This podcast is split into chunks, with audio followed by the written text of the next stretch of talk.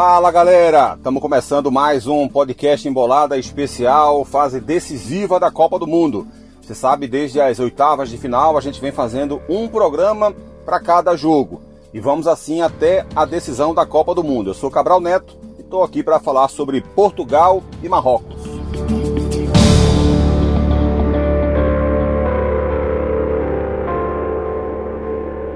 A seleção de Portugal finalmente fez uma apresentação digna do elenco que tem. Uh, a seleção tem uma das, talvez a melhor geração de jogadores de futebol de toda a sua história. E o técnico Fernando Santos, via de regra, vem desperdiçando esse grande talento. Nem mesmo a conquista da Eurocopa 2016 ou da Liga das Nações eh, da primeira edição eh, são capazes de diminuir essa impressão deixada por seu treinador. É, o técnico, via de regra, não consegue fazer esse time jogar e atingir o nível que ele tem capacidade para jogar.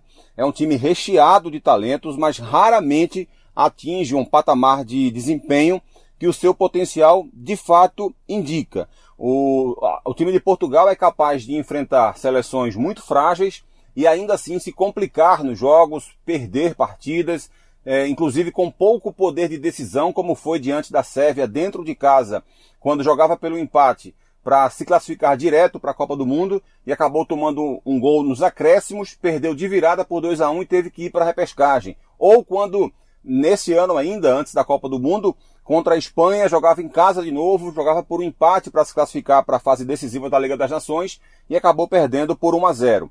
Além disso, o maior problema tem sido de fato essa forma como Portugal não consegue facilitar jogos que teoricamente deveriam ser bem mais fáceis.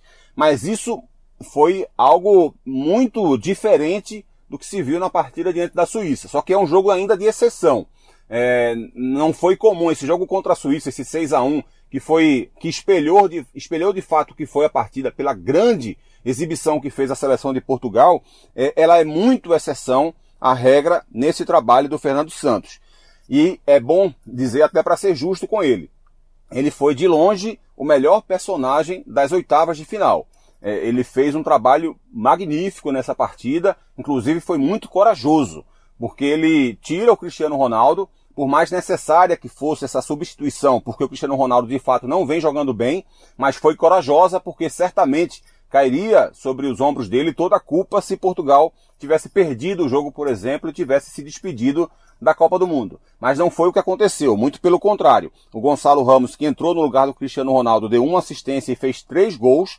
Além disso, ele fez outras mudanças na equipe também. A primeira delas, inclusive, eu nem concordei. Acho que João Cancelo é um dos, é, é, é o melhor lateral direito do mundo, na minha avaliação, nesse momento, e um dos melhores quando joga na lateral esquerda. E ainda assim ele tirou o atleta da equipe. Mas é bom também dizer que o Diogo Dalot conseguiu fazer uma boa partida, fez um bom jogo na, na, vaga do Cancelo e foi uma das peças importantes para essa vitória. Uma outra mudança também promovida pelo técnico foi a volta do Otávio ao meio-campo, que também causou um bom impacto no jeito de jogar da seleção portuguesa. Então, certamente, a vitória ficou interligada a, a essas escolhas feitas pelo treinador, por mais que eu tenha essas restrições ao trabalho dele.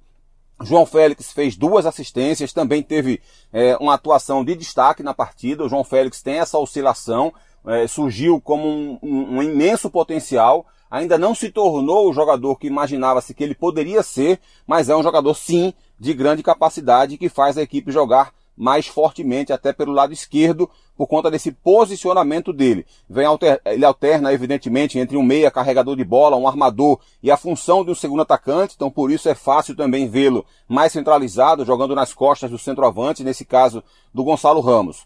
O Bernardo Silva é, fechando muito bem a trinca de meio campo da equipe de Portugal, cadencia bem o jogo, dita o ritmo de Portugal, circulando com o João Félix por trás do Gonçalo e dando muita dinâmica ao setor. Mas é claro que o grande nome da seleção portuguesa é o do Bruno Fernandes, que vem sendo um dos melhores jogadores desse Mundial, desfilando boas exibições a cada partida. Ele é de fato o grande condutor do jogo da equipe de Portugal. Vem jogando, jogou até um pouco mais pelo lado direito do campo, que tem sido usual, inclusive, nessa Copa do Mundo, para dar um pouco mais de construção, inclusive, nas jogadas e tem, e tem facilitado é, a, seleção de Portugal. Ele via de regra, tem conseguido destravar o jogo de Portugal diversas vezes.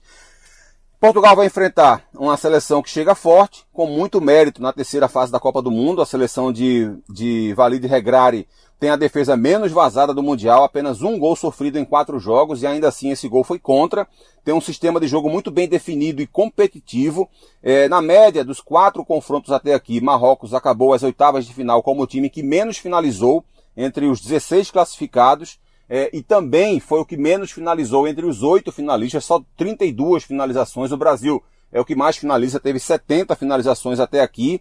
Então, mas mesmo com esses números, é bom a gente ser justo e não, não achar que, que Marrocos só está nessa Copa do Mundo ainda por conta da sua força defensiva. A sua marcação é o grande indutor de jogo, é o que faz o time ser de fato muito forte, mas a equipe de Marrocos também é capaz de de gerar volume ofensivo em alguns momentos, tem um bom contra-ataque, tem dois laterais muito fortes, o Masraoui, que é lateral direito, mas joga improvisado na esquerda, também faz uma boa Copa do Mundo. O Hakimi, que é o lateral direito, para mim é o melhor da lateral direita do Mundial até esse momento.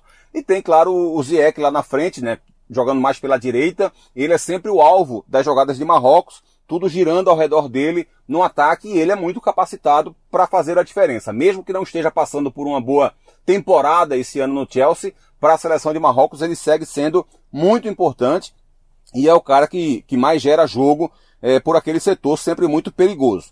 Além disso, também tem um, um meia que protege muito bem a zaga, que é o Anabate, que é um dos destaques dessa posição no Mundial. O volante é incansável, já percorreu quase 50 quilômetros ao longo das quatro partidas que fez até aqui, teve 10 desarmes.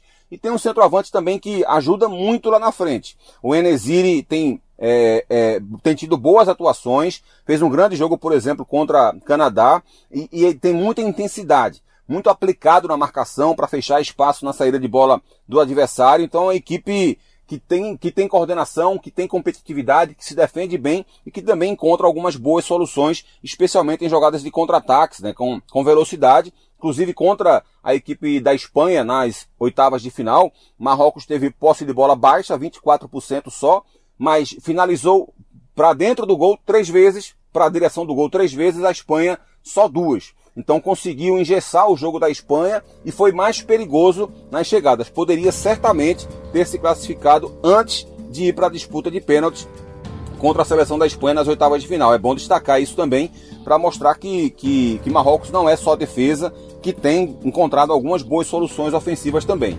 Tende a ser um bom jogo, mas é claro que a grande capacidade individual de Portugal indica um favoritismo para a equipe europeia. É isso. Um abraço para você, muito obrigado pela companhia e fica ligado no podcast Embolada porque tem uma edição para cada decisão. Um abraço, tchau, tchau.